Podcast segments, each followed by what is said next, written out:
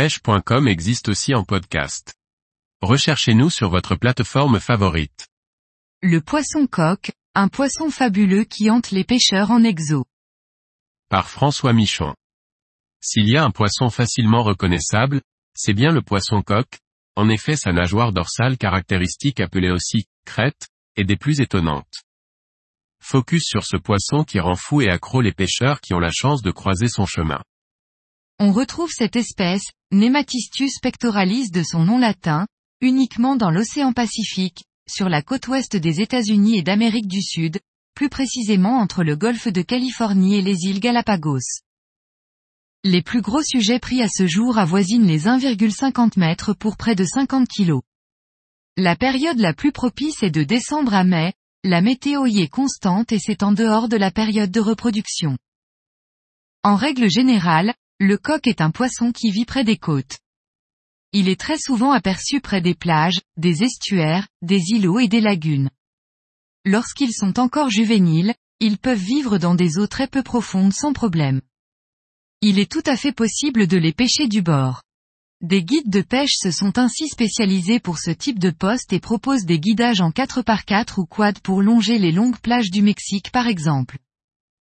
Une fois la chasse repérée, il faut faire vite pour passer tout près des coques pour les faire dévier de leur cible initiale. Il est aussi possible d'en trouver au large dans des profondeurs plus importantes, il faudra donc réussir à les faire monter dans les couches d'eau pour pouvoir les attraper. Le poisson coq, roosterfish, en anglais, ou encore pes gallo, en espagnol, se pêche au leurre ou au vif. Il se dit que les plus gros sujets se font attraper avec des vifs. Au leurre, c'est principalement avec des leurres de surface que vous pourrez le prendre, popper et stickbait, de quoi en prendre plein les yeux durant les attaques. Durant ma saison de guidage au Panama, j'ai remarqué l'importance de lancer loin, en fait ce poisson a besoin de temps pour se décider à attaquer. Il faut donc lancer loin pour avoir le temps de susciter son intérêt durant l'animation du leurre. Une fois bien décidé, vous allez voir sa crête transpercer la surface et suivre le leurre de façon très agacée, énervé, virant de droite à gauche. L'adrénaline est à son maximum à ce moment-là, jusqu'à l'attaque et le premier long rush, typique du poisson coq. Le combat avec un poisson coq est intense et endurant.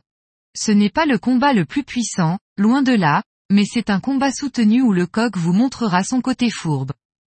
Il se bat jusqu'au bout, avec acharnement faisant semblant de rendre les armes avant de faire un rush presque interminable, et ainsi de suite. Parfois, chez les sujets petits et moyens, ils arrivent à faire de splendides chandelles.